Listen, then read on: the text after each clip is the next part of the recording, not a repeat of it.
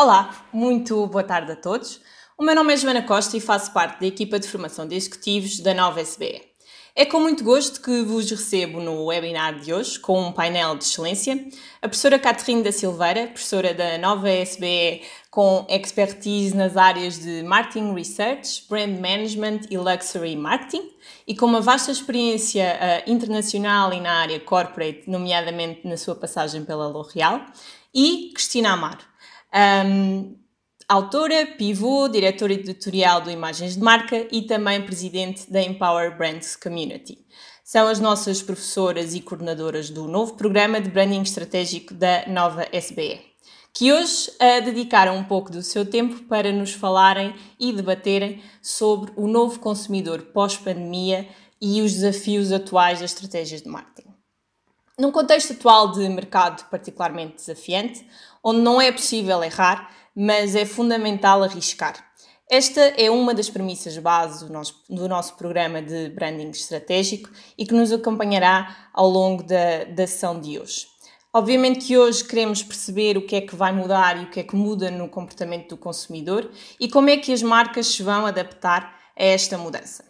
Todos nós temos um papel ativo nesta mudança de paradigma uh, e sem dúvida que hoje queremos também dar-vos aqui algumas dicas de ouro para podermos acompanhar esta, este novo contexto. Uh, antes de iniciarmos, apenas uma questão técnica. Por favor, coloquem as vossas questões através da ferramenta de QA que podem encontrar na barra inferior do vosso ecrã.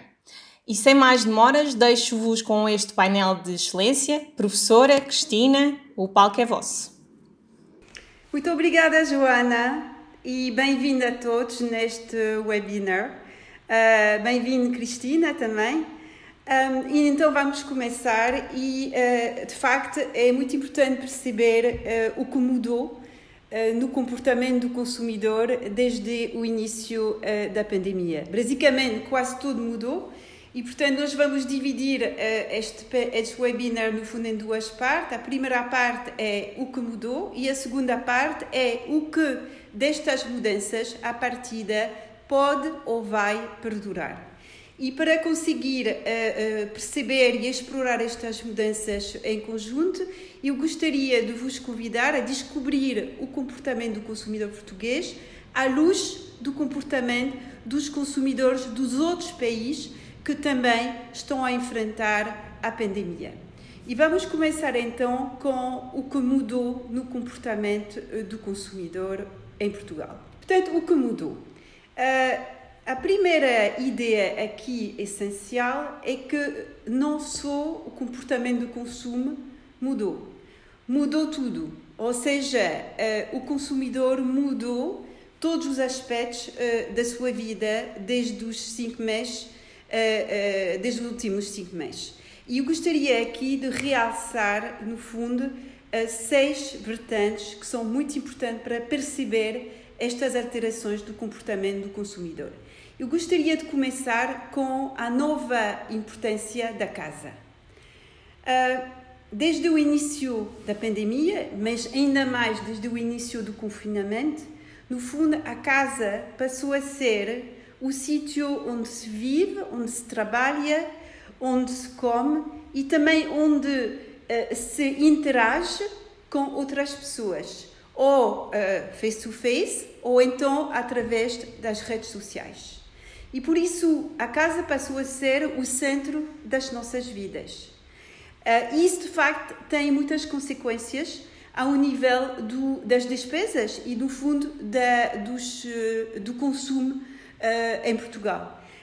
Como nós podemos ver aqui no slide, num contexto de diminuição geral das despesas das famílias, a parte do orçamento dedicado à casa aumentou. Então, não quer dizer que em valor absoluto aumentou, mas aumentou a proporção das despesas dedicadas à casa. E segundo aspecto uh, relacionado com a importância, a nova importância da nossa casa, é também um aumento do consumo dos produtos do it yourself em casa. Portanto, as pessoas passaram a fazer, a usar produtos e serviços que antes usavam fora de casa e passaram a usar estes produtos agora em casa. Um bom exemplo, por exemplo, é o exemplo da coloração do cabelo em casa. As pessoas com confinamento habituaram as mulheres eh, a fazer coloração de cabelo em casa e, de facto, as, as vendas deste tipo de produto aumentou muito nos supermercados. Mas o que é interessante ver é que a partida é um hábito que vai perdurar. Uh, o que nós vimos nos últimos resultados de venda é que as pessoas continuam, ou seja, ganharam um novo hábito, um novo comportamento e, por visto, continuam a fazer, em parte, coloração em casa. Portanto, alguns do que mudou também vai perdurar. Vamos passar agora ao segundo aspecto destas mudanças, claro, que é o consumo. E a primeira ideia é, de facto, a diminuição do poder de compra e, consequentemente, a diminuição do consumo. Isso aconteceu em todos os países uh, que enfrentaram a pandemia, portanto, praticamente todos os países uh, uh, desenvolvidos na nossa planeta, no mundo. E em Portugal, como nós podemos ver, a quebra do consumo até a data foi de cerca de 15%. Isto são dados do INE relativos aos eh, primeiros meses, os seis primeiros meses deste ano, eh, em comparação com o ano passado. Portanto, é de facto eh, uma diminuição drástica do consumo. E para além desta diminuição drástica do consumo, nós assistimos também a, no fundo, um fenómeno muito importante para os marketeers, que é a mudança de circuitos, de canais eh, de compra e também de marcas, ou seja, os consumidores, com as regras eh, do confinamento, passarão a fazer compras muitas vezes em novos retailistas ou em novas lojas. E uh, uh, isso teve a ver com os horários de aberturas das lojas, teve também a ver com as condições de segurança relativamente ao Covid-19 que cada uma das lojas conseguia assegurar.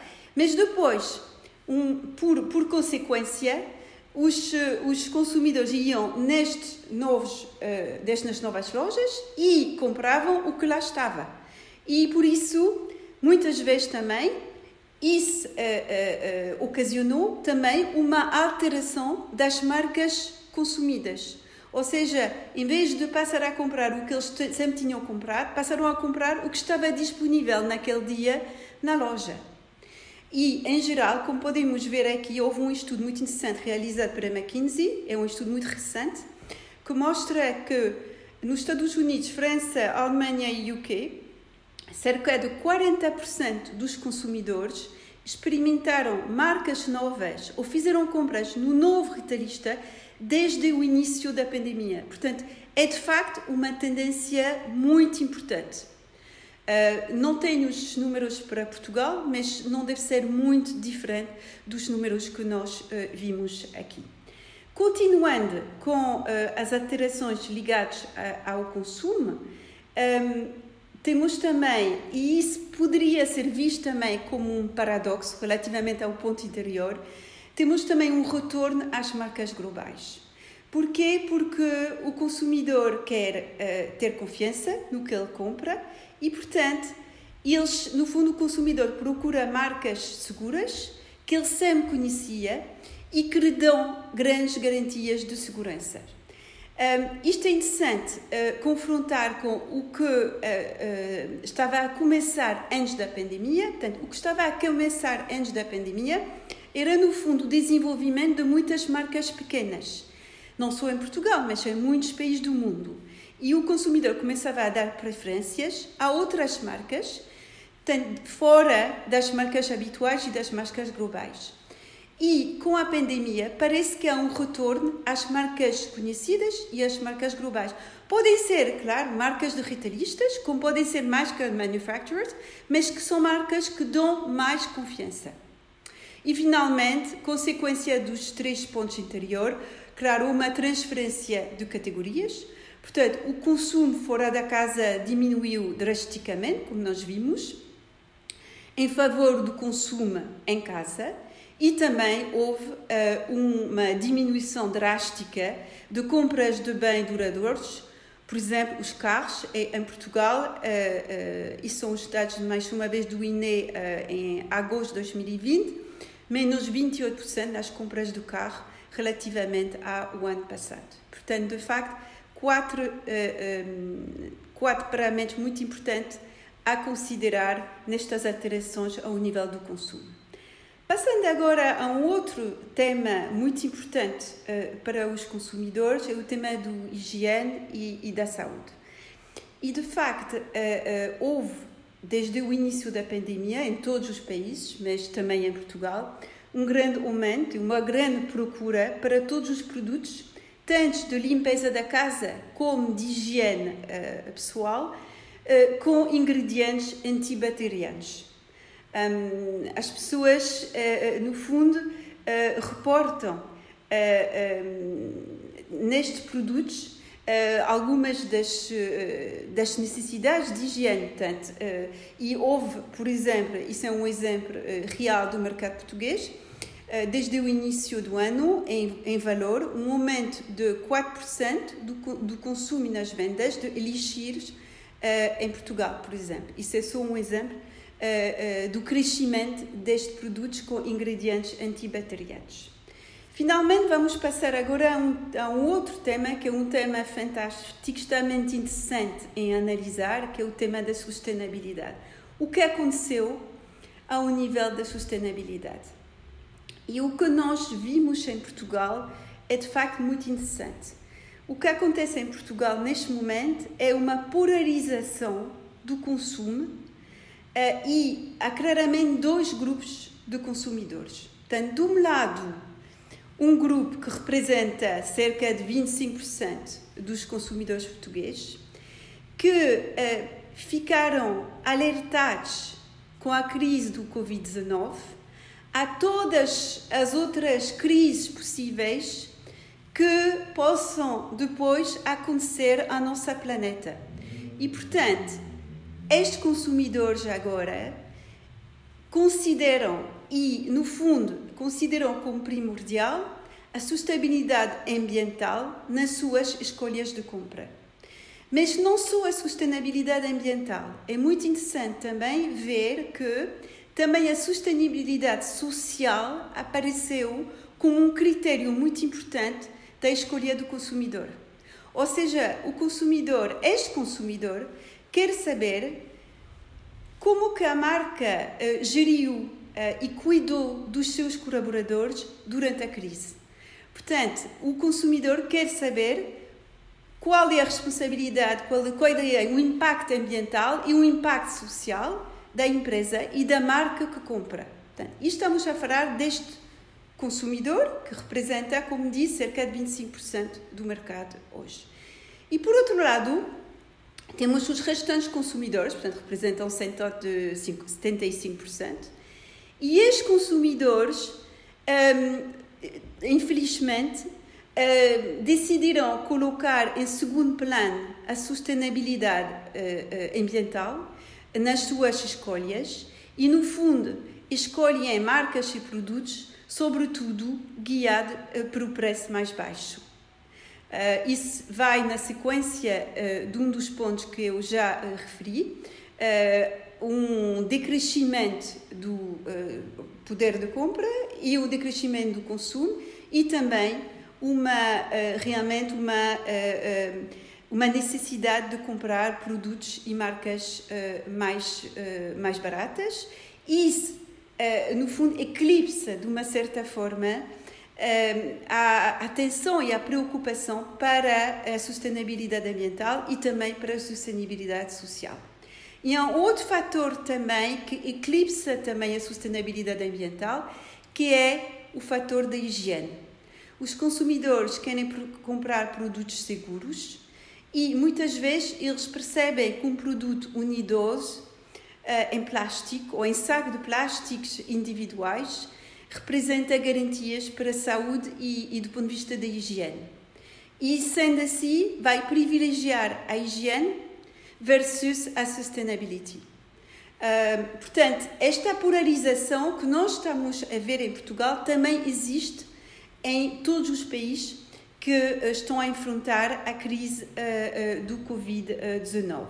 Eu, eu gostaria de mostrar aqui um exhibit Uh, isso uh, uh, é, um, é um extrato de um artigo da McKinsey de 2020 e, no fundo, eles apresentam o espectro dos vários, dos principais países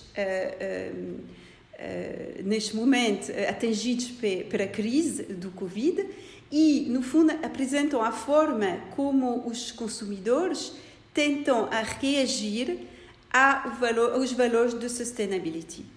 E como podem ver, de um lado do espectro, portanto, do lado esquerdo, nós vimos eh, a Europa e os Estados Unidos da América, onde, no fundo, a crise disparou uma alerta para todas as possíveis crises que podem acontecer se nós não tomarmos conta da nossa planeta e por isso o consumidor ficou ainda mais preocupado nas suas escolhas de compra com a sustentabilidade ambiental e a sustentabilidade social. Por outro lado, uma parte dos consumidores, e isso é a seta que está diretamente abaixo, uma parte dos consumidores, como nós vimos em Portugal, está também muito influenciada uh, uh, pelos uh, problemas económicos e, por isso mesmo, coloca a sustainability em segundo plano relativamente às questões e às imperativos económicas. E do outro lado do espectro, temos, podemos ver a China, a Índia e o Brasil, onde as preocupações económicas de uh, uh, safety e também de higiene, no fundo, vêm em primeiro plano e, no fundo, uh, substituíram, pelo menos de uma forma provisória, as preocupações ambientais. Portanto, há de facto uma polarização. Esta polarização vê-se ao nível mundial, mas também esta polarização existe em Portugal ao nível dos nossos consumidores. Passando agora aos últimos uh, dois aspectos uh, que eu queria analisar hoje, o aspecto do entretenimento. Portanto, uh, em todo o mundo, isso é, todos os países que enfrentaram a crise, houve, houve obviamente um aumento do consumo de entretenimento em casa. Portanto, as pessoas passam mais tempo em casa e, portanto, tentam uh, também aderem mais facilmente ao streaming, uh, eh, um, aos videojogos, uh, do que ateriam antes da crise. Mas também não querem gastar mais neste aspecto do entretenimento. Gastam em casa, mas não, dá, não gastam fora de casa. Dois exemplos. Um exemplo global, portanto, mundial, a Netflix Uh, aumentou-se o número de subscritores de 16 milhões em 5 meses, portanto, representa de facto eh, um crescimento enorme. E, por outro lado, um exemplo português: uh, o número de utilizadores de videojogos aumentou de 11% desde o início da crise. E o que é interessante ver aqui é que destes novos jogadores, 92% dizem que irão continuar a jogar a seguir a crise. Portanto, parece que de facto é um comportamento que foi induzido uh, para, para o confinamento, mas que vai perdurar uh, a seguir uh, a pandemia. E finalmente, a comunicação. Aqui penso que ninguém irá ficar surpreendido com estes números. Isto são números globais, portanto, que representam o consumo de média ao nível global, worldwide podemos ver que o consumo de televisão aumentou de 33%, o consumo de rádio aumentou de 28% e, claro, o consumo de redes sociais aumentou de cerca de 40%. E tudo isso em detrimento da imprensa, uh, um, de, de, no fundo, do, do, dos jornais impressos, que, uh, cujas vendas e cuja, cuja no fundo, o número de, de o consumo do fundo diminuiu, como nós todos sabemos. Assim acabo a minha curta apresentação das mudanças e eu irei passar agora à segunda parte da minha apresentação, que é o que podemos pensar que vai perdurar destas mudanças. Portanto, há uma resposta muito simples a esta questão. O que vai perdurar são as experiências que os consumidores consideraram mais satisfatórias do que a experiência similar antes da crise do Covid. Portanto, o que vai perdurar são experiências de consumo que procuraram um grau de satisfação mais elevado do que o grau de satisfação que tinham com a experiência correspondente anterior. E vamos agora mostrar, eu queria mostrar agora uh, um exemplo interessante relativamente a esta ideia. Nós temos dois casos relativamente à uh, adoção do e-commerce. De um lado, o caso da Itália e do outro lado, o caso da China e dos Estados Unidos. Portanto, em Itália, 60% dos consumidores, por razões óbvias, passarão a fazer as suas compras online durante uh, a crise, mas uh, menos de 10% destes 60% ficarão satisfeitos com esta experiência. Portanto, muito provavelmente, assim possível, estes consumidores vão voltar à loja e às lojas. Por outro lado, temos o exemplo da China e dos Estados Unidos, onde eh, também o consumidor migrou eh, em força para o e-commerce, para o online, só que a diferença é que o consumidor achou a experiência positiva e satisfatória e, portanto, muito provavelmente, esta mudança para o esta migração para o e-commerce na China e nos Estados Unidos será duradoura. Portanto, são consumidores que as lojas físicas perderam e que agora vão passar a comprar uh, de forma mais duradoura uh, online. E no fundo, temos três, no fundo, tipos de mercados relativamente a esta questão da migração para o online. De um lado, temos o exemplo da China, onde os níveis de compras online já eram muito elevados antes da pandemia e onde o, próprio mercado estava bastante bem organizado para servir o consumidor online. E o que nós vimos é que estes níveis elevados de e-commerce vão se manter e vão continuar a crescer, porque a experiência foi positiva. Depois temos o caso de um país, por exemplo, como os Estados Unidos, mas uh, eu diria que o UK também está exatamente na mesma situação. Houve uma grande, forte aceleração da adoção do e-commerce nos Estados Unidos e no UK, sendo que, muito provavelmente, esta, uh, esta, esta, este nível elevado de adoção vai se manter, porque os consumidores ficarão satisfeitos com os serviços de entrega online e com o próprio processo de encomenda online. Depois temos o caso dos países europeus, sobretudo sul da Europa, onde também o consumidor migrou para o online, como nós vimos com o caso da Itália, só que os consumidores ficaram geralmente bastante insatisfeitos com os serviços de entrega e encomendas online. E, portanto, muito provavelmente a tendência não é duradoura e, assim que possível, o consumidor vai voltar às lojas físicas.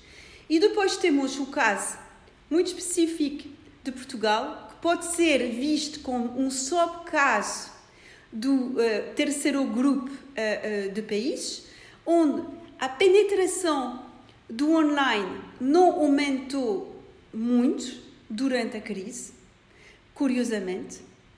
Portanto, a cota de mercado do e-commerce, por exemplo, para os produtos de supermercados, só aumentou de 2%. Passou de 1% para 3%. Continua a ser, de facto, uma, um, um, um, nível uh, bastante uh, baixo.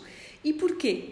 Porque uh, os retalhistas e as marcas não tinham as infraestruturas preparadas para um online e por isso o próprio sistema não funcionou suficientemente bem até para que seja possível haver uma migração para o e-commerce. Portanto, só 9% dos consumidores experimentar, experimentar, experiment, uh, experimentaram desculpe, um online e, uh, e, e, muitos deles provavelmente vão voltar a seguir as lojas físicas porque não ficaram satisfeitos com a, a experiência.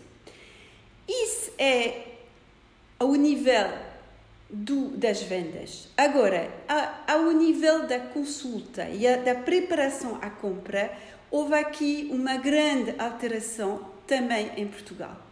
O que aconteceu é que o consumidor português que não tinha muito o hábito de uh, consultar o site ou as redes sociais dos retalhistas e das marcas antes de fazer compras, ganhou este hábito durante a crise. Porquê? Porque ninguém quer tocar os folhetos uh, com as mãos, não é? Portanto, preferem ver as promoções online antes de ir fazer compras. Depois, não querem uh, uh, passar muito tempo nas lojas, por isso ganhar, ganhar tempo em escolher antes o que vão comprar. Preparam a compra e preparam a compra através do online. Portanto, o que nós vimos é que o online em Portugal continua a ser eh, bastante modesta ao nível do e-commerce, das compras, mas passou a ser muito importante ao nível da preparação da compra e ao nível, no fundo, da consulta. Portanto, é muito importante ter uh, um website muito informativo, até um website de e-commerce, mesmo se a maioria das pessoas vão usar este website para informação, neste momento, mais do que para comprar efetivamente. Muito obrigada. Agora eu vou passar a palavra à Cristina para uh, continuar este webinar. A professora Catarina, antes de mais, eh, muito obrigada pelas suas eh, informações tão relevantes e pela, pela excelente apresentação. De facto, acho que todos nós percebemos que estamos pela primeira vez no mundo inteiro, todos a atravessar o mesmo tipo de desafios, dificuldades e também de oportunidades. Ah, eu diria que os líderes e os gestores das marcas e das empresas têm aqui ah, uma coisa de acréscimo que é ah, o fator incerteza. Um, essa é talvez a maior certeza que todos nós temos, é que vivemos tempos de incerteza, mas uh, questionamos naturalmente como é que podemos fazer a gestão das nossas marcas quando a incerteza faz parte do nosso dia a dia, mas também percebemos pela sua apresentação e pelos dados que a McKinsey já nos traz que há caminhos que podem uh, ser quase como seguros que vão, que vão estar um, que vão estar no nosso caminho e uh, que nos ajudam aqui a perceber melhor qual é o futuro e uh, que caminhos é que podemos percorrer nestes novos tempos. Eu gostava de lhe fazer um desafio de, de, conversarmos aqui um bocadinho, porque já estamos mesmo em cima da hora, mas acho que vale a pena explorarmos aqui algumas ideias. Um, a professora fal, falou na, na, sua apresentação uh, que. Uh, o comportamento do consumidor português mudou, como mudou o comportamento da maior parte dos consumidores em todo o mundo. Eu perguntava-lhe que mudanças é que devem introduzir as marcas na sua gestão para conseguirem dar resposta a este novo mercado e a este novo consumidor? Eu respondia que uh, há três direções que parecem de facto incontornáveis. Uh, a primeira é de facto a comunicação online. Uh, é a crise do, do Covid, no fundo, uh, gerou muito mais, uh, muito mais tráfego online e, no fundo, encaminham muitos consumidores que não tinham o hábito de usar o online para, no fundo, ajudar no seu processo de escolha dos produtos e das marcas Portanto, nós temos agora muito mais pessoas a usar o online para se informar e eu penso que é o momento certo para as marcas realmente investir num site, em redes sociais claras, com informação muito clara sobre o que vão encontrar em loja. Portanto, no fundo, uma, uma informação que permite ajudar o consumidor a preparar a sua compra na loja. Portanto, é mais uma perspectiva neste momento ainda de informação do que de vendas, mas depois isso poderá depois abrir o caminho para eh, a evolução futura, que será, eh, de facto, comprar online. Portanto, mais online, mais informação online. O segundo caminho é mais transparência nós vimos que neste momento há uh, cerca de 25% dos consumidores que realmente fazem as suas escolhas em função da, sustainability, da, da sustentabilidade das marcas. E, portanto, os consumidores querem saber quais são os ingredientes, querem saber uh, uh, qual é o packaging, onde é que foi feito o packaging, se há plástico. E, portanto, é muito importante transmitir esta informação. E o terceiro ponto é claramente o ponto do preço. obviamente que neste contexto de crise, e com uh, uma diminuição do poder de compra, é, é, muito importante tentar assegurar o mais possível os preços mais baixos possíveis. Eu ia-lhe precisamente fazer essa pergunta. Parece que há aqui um paradoxo entre uh, o consumidor que prefere uh, as, as marcas, as ditas marcas globais, as grandes marcas, que por norma têm preços mais elevados, mas também lhes dão mais confiança mas por outro lado ele quer, e está preocupado com o preço, quer o preço mais baixo. Como é que, eh, como é que vamos gerir este paradoxo? Como é que as grandes marcas podem um, uh, alterar o seu preço? Se é que é essa a estratégia? Qual é a sua opinião? E se é que a professora Catherine também acha que existe aqui este paradoxo, que a mim me parece evidente? Há um paradoxo, mas no fundo quando nós falamos de preço baixo, falamos de duas coisas diferentes. Podemos falar, claro, do preço mais baixo da categoria, em valor absoluto, mas podemos também falar do preço mais baixo para a melhor substância. Uhum. E no fundo é, é, é disso que nós estamos a falar agora o consumidor, uma das grandes alterações uh, do comportamento e das expectativas do consumidor é que o consumidor já não quer gadget, já não quer funcionalidades desnecessárias, quer comprar o essencial, quer pagar o preço certo para o essencial. Já não quer, se calhar, uh, o, a embalagem dourado uh, e o dourado que vai encarecer o preço do produto. Quer uma embalagem simples, quer o essencial. E para o essencial, que é no fundo uh, o back to basic, ele é capaz de pagar o preço certo para o essencial. Não quer não quer dizer o preço mais baixo em valor absoluto. Quer dizer o maior preço possível, tendo em conta este nível de substância. Talvez até também podemos falar de um preço mais justo. Sim, talvez, mas eu diria que também, para além do preço justo, também o produto tem que, uh, a marca também tem que ter a sua função de uh, dar o essencial, porque realmente já, a maioria das pessoas já não querem o desnecessário ou não precisam do desnecessário num contexto de crise tão grave. Precisam do essencial e, e, e, e, portanto, isso é a função da marca e também a função do produto. É dar o essencial ao melhor preço possível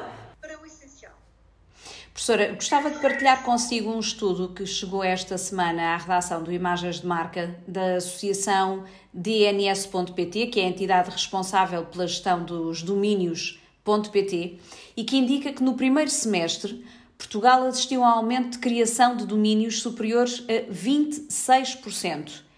Um, passo a citar, só em abril, diz esse estudo, registou-se um aumento de 67%. Estes valores parecem-me indicativos de que há uma mudança e já percebemos isso. O próprio uh, estudo que a professora apresentou fala dessa mudança, da forma como hoje os portugueses recorrem ao online essencialmente para recolher informação, mas, no entanto, uh, também percebemos que há uma, em muitos casos, uma clara má experiência numa compra ou, ou via digital uh, com alguns problemas associados à entrega do produto e assim. Um, havendo este aumento exponencial de registros do domínio.pt, uh, significando isso que há mais marcas e empresas em Portugal a terem uma presença online, que conselho é que a professora daria às marcas e às empresas portuguesas para que possam ter, possam oferecer uma boa experiência ao consumidor? Bom, esta tendência, ou seja, este aumento do, do, do número de, de domínios, no fundo, tem muito a ver com uma tendência que já uh, começou antes, antes da pandemia, que é um, uma nova tendência, uh, agora bastante forte, que é direct to consumer. Ou seja, isso é transversal, não é só em Portugal, é em todos os países do mundo. Nós vimos produtores, criadores, uh, marcas de moda, uh, marcas uh, em todos os setores praticamente. Vimos agora marcas que querem vender diretamente ao consumidor, direct to consumer. E portanto escolhem o canal online porque é o canal mais fácil para chegar diretamente ao consumidor e também é uma forma de, no fundo, evitar o, o, o middleman, que é o, o, distribuidor. Eh, eu diria que uh, há aqui uh, uma questão muito importante. Este processo é um processo de facto muito interessante, é um processo que pode fazer sentido, mas tem que se ter cuidado porque é preciso existir também como marca e para existir como marca é preciso comunicar. E muitas vezes esta direct to consumers new brands, no fundo, depois enfrentam dificuldades a existir, no fundo, eh, nas redes sociais. Porque hoje em dia é caro.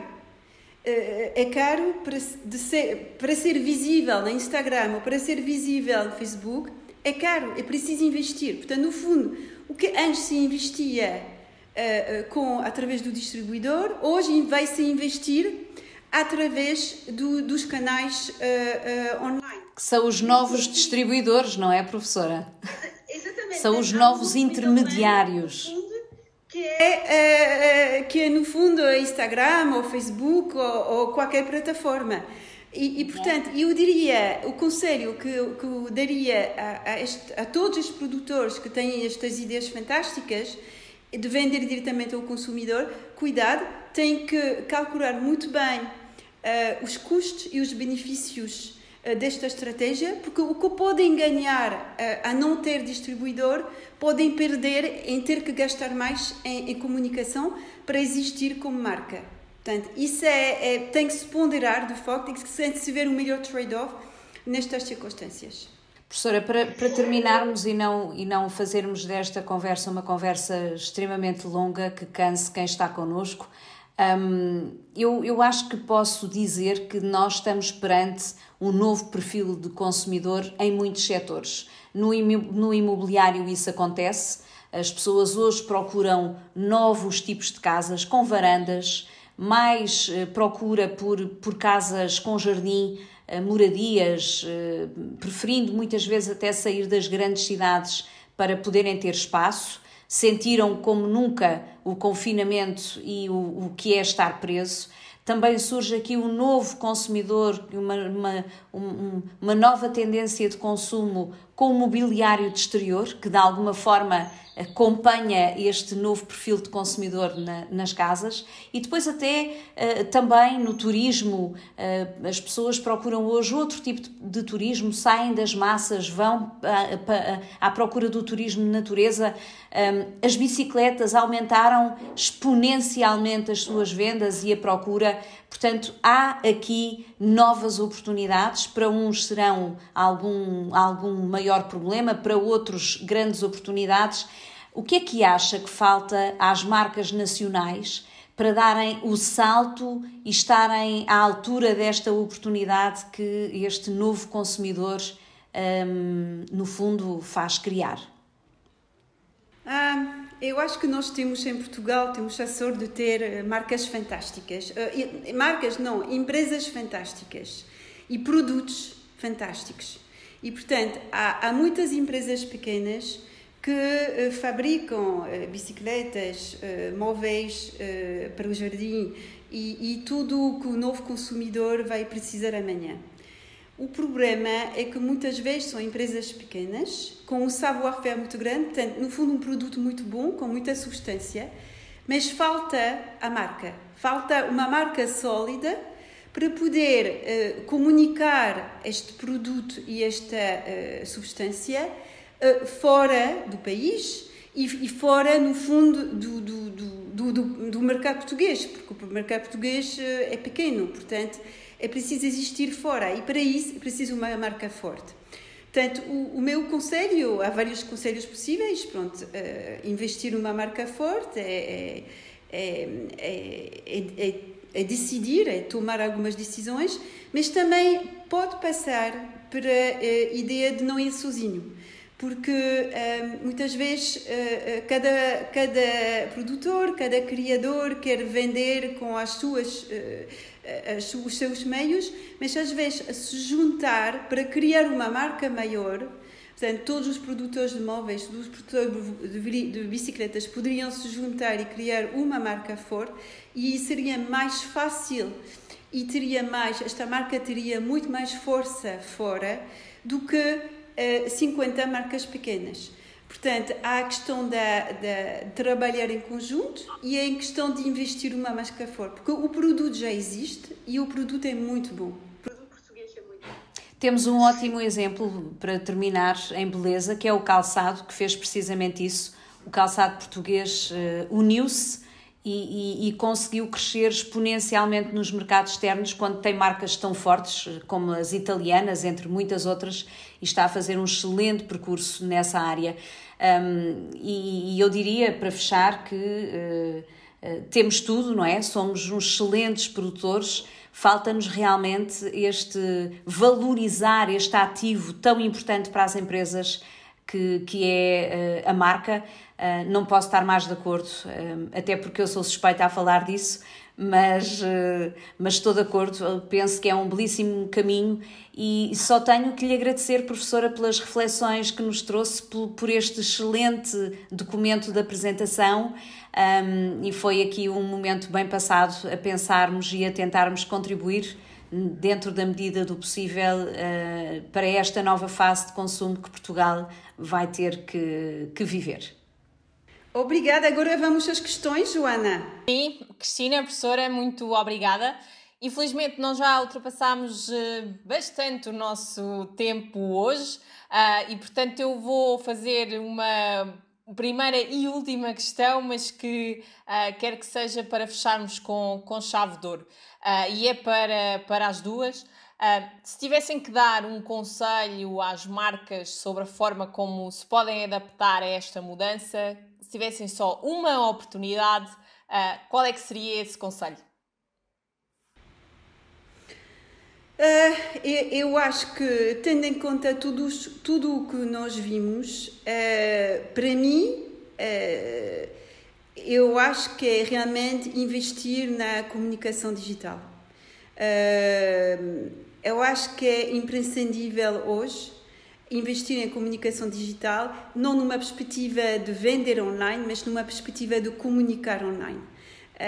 porque o consumidor cada vez mais vai procurar a informação online e cada vez mais pessoas em Portugal agora vão ganhar este hábito de consultar os sites e as redes sociais antes de fazer compras. E isso era, uma, no fundo, um fenómeno que não existia antes da crise, não existia em Portugal, não era comum, um, mudou drasticamente e eu penso que uh, isso seria o meu, o meu principal conselho, juntamente com a transparência. Ou seja, ser mais transparente com o consumidor e aproveitar, se calhar, este canal de comunicação online para me comunicar de forma mais transparente e, e verdadeiramente transparente sobre o produto. Eu, eu não posso estar mais uma vez tão, tão em acordo como estou. um, acho que faz todo sentido. A transparência é um critério super importante e que hoje é altamente valorizado.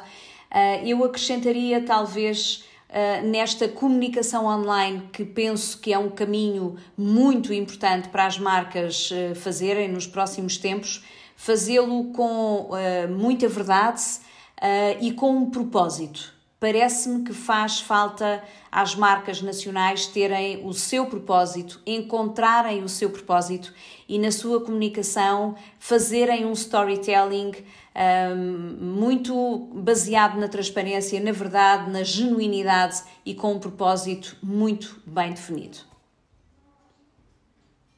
Cristina, muito obrigada. Professora, muito obrigada.